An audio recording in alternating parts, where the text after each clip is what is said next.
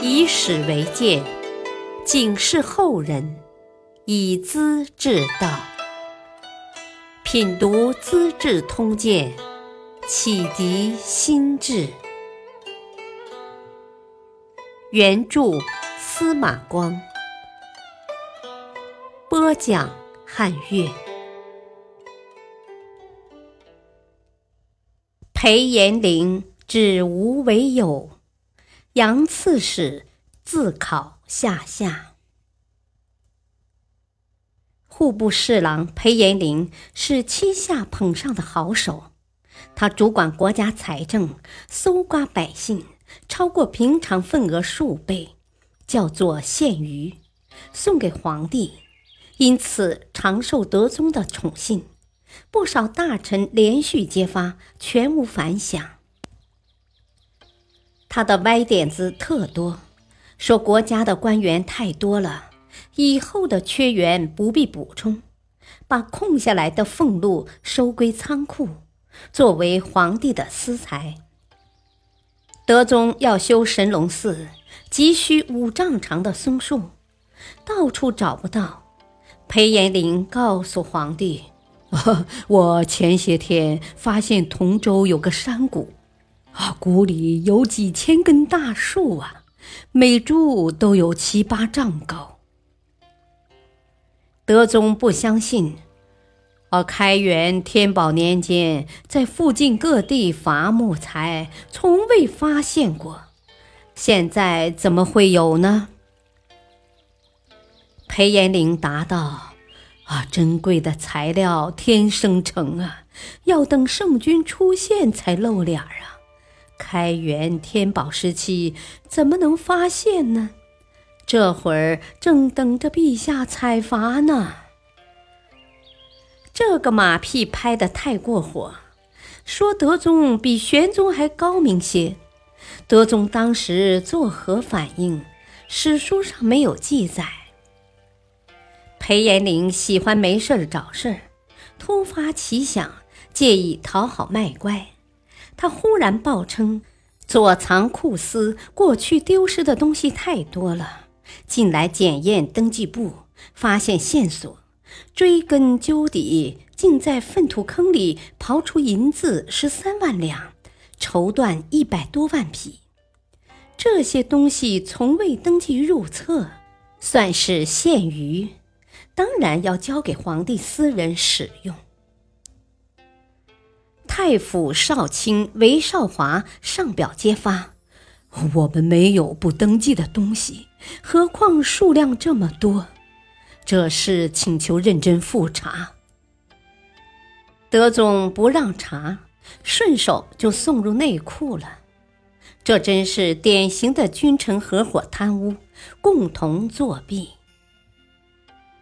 宰相陆贽对这一切看不过意，便上书抨击，隶属裴延龄的罪过，将他比作尧时的共工，鲁国的邵正卯，还说赵高指鹿为马，臣为鹿之于马，物理犹同啊。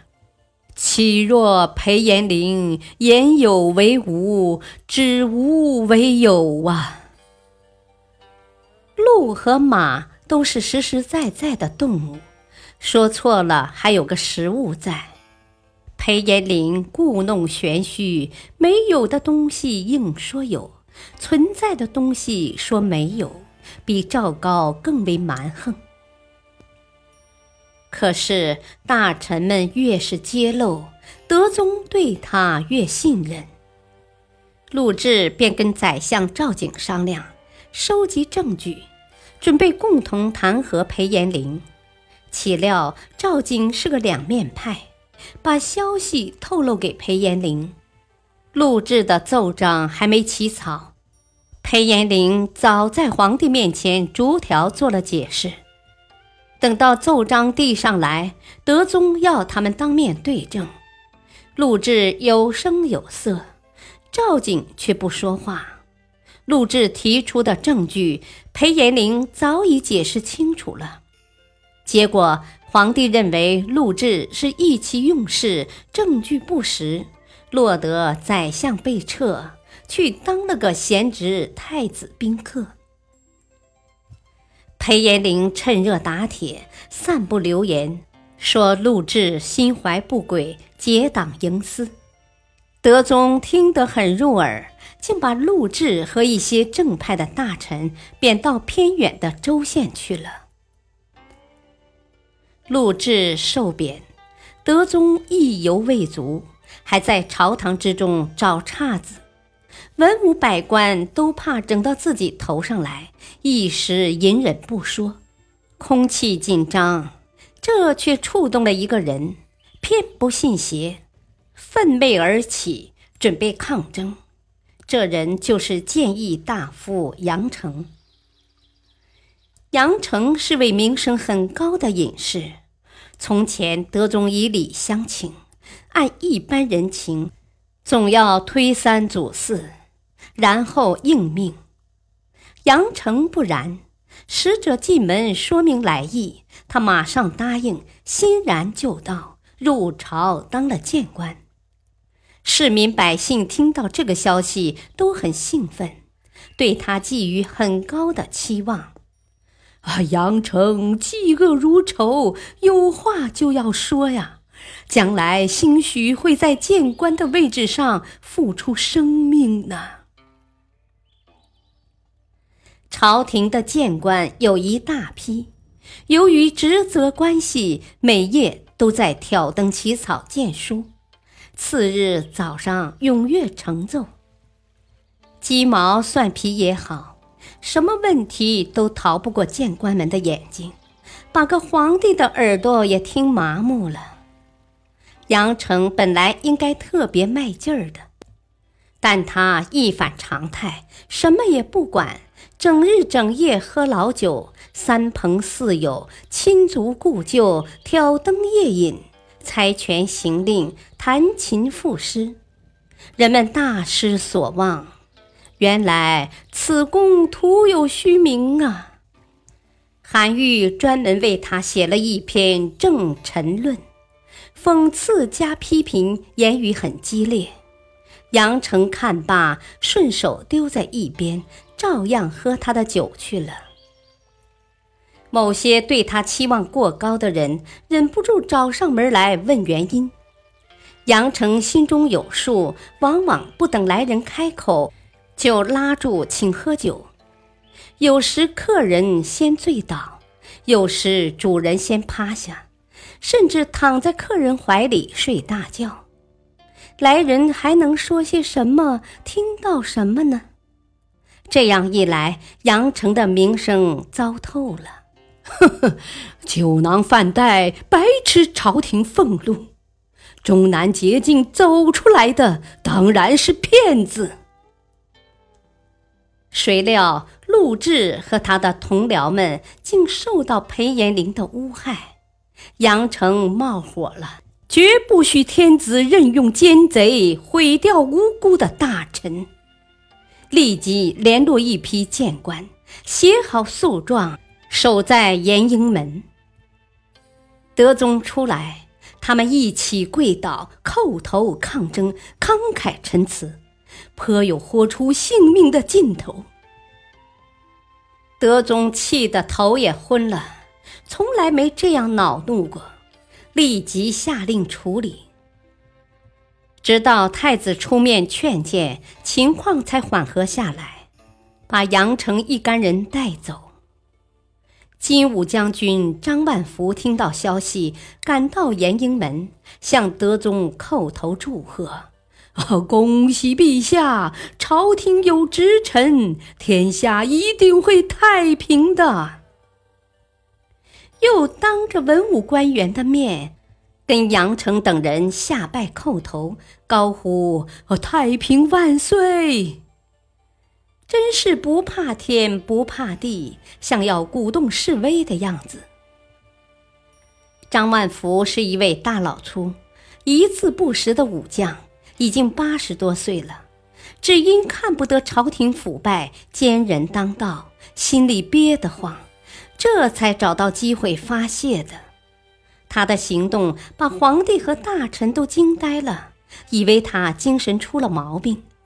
张老头从此名声赫赫，人们赞他不怕死，不怕坐牢，是朝廷的脊梁骨。甚至连外国人也知道，这是大出皇帝意外的。德宗一意孤行，人们反对裴延龄，他非重用不可。这时消息传出，裴延龄可能当宰相。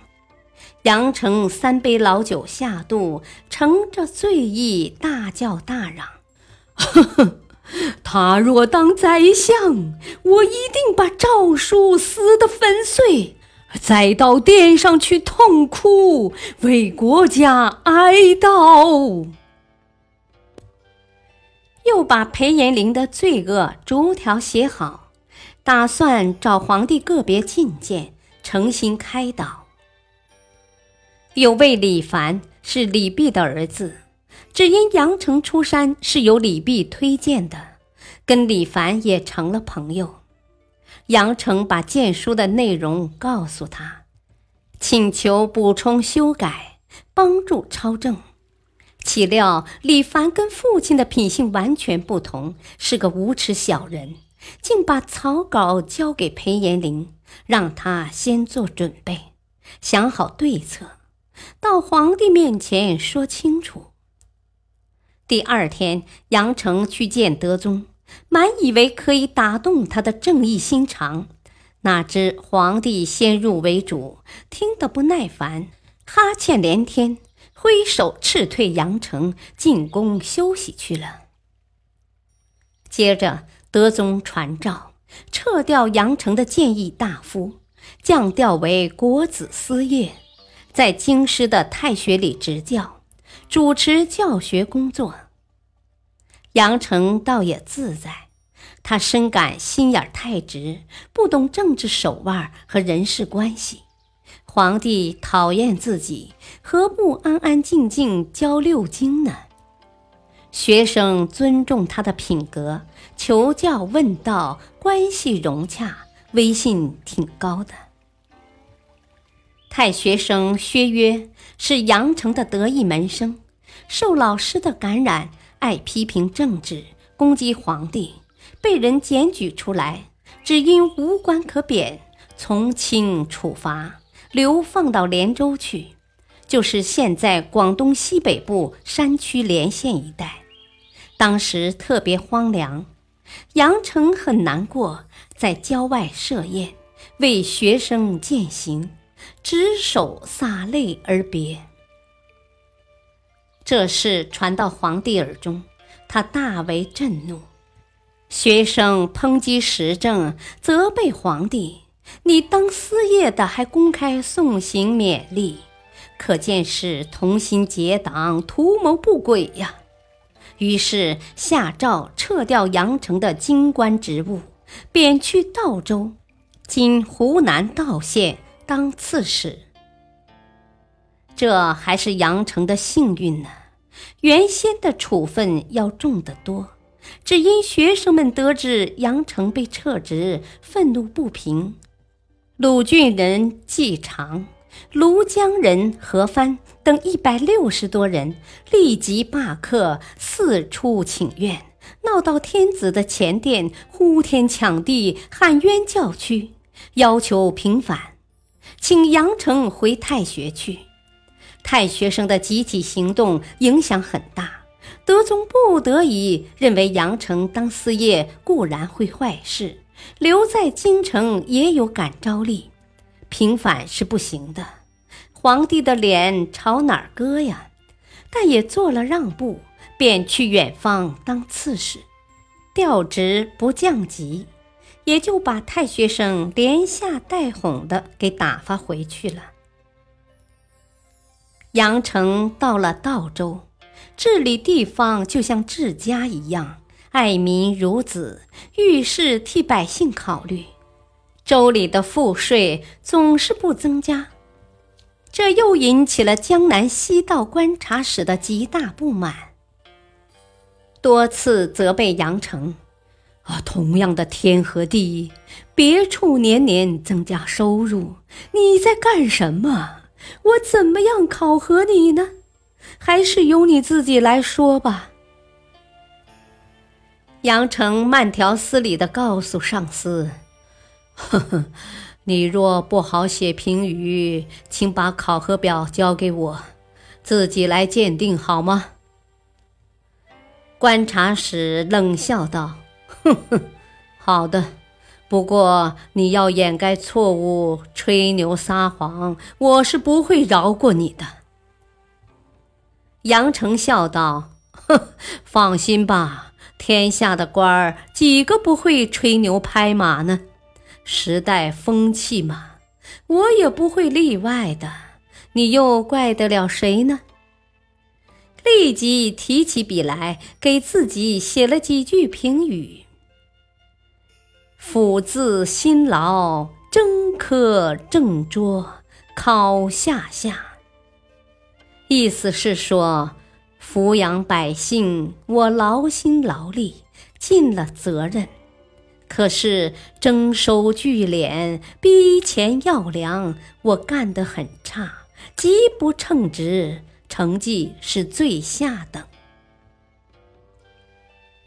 古时官吏的考核分为三等九级，最好的是上上，最糟的是下下。杨成公开承认自己最糟糕，你又期奈我何呀？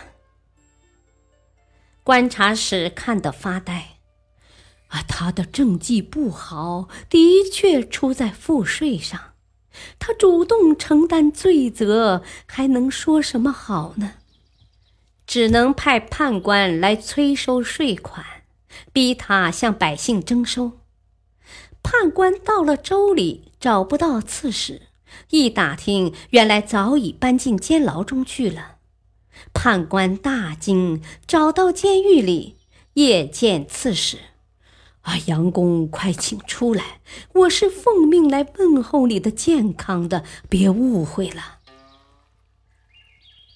判官住在客馆，想在赋税方面做点文章，没有离开的打算。恰好客馆门外倒着一块旧门板，这也不奇怪。当时的州府宾客旅馆比较简陋，管理不善，门板拦住大门，算得了什么呢？杨成出得狱来，也不回家。一头倒在门板上，呼呼大睡。判官住楼房，他就睡露天。判官觉得难为情，弄得坐卧不宁，只得收拾行李，不辞而别，回去找观察使汇报。观察使并不死心，另派一位判官去。这人颇有自知之明。了解杨成的为人，知道他是敢作敢为的大丈夫，天子也要让几分的好汉子，能把他怎样？抓得到什么毛病吗？又何必去沾惹呢？于是带着妻儿子女奔回老家，连判官的官儿也不要了。感谢收听，下期播讲。五房小儿闹长安，永贞革新演悲剧。敬请收听，再会。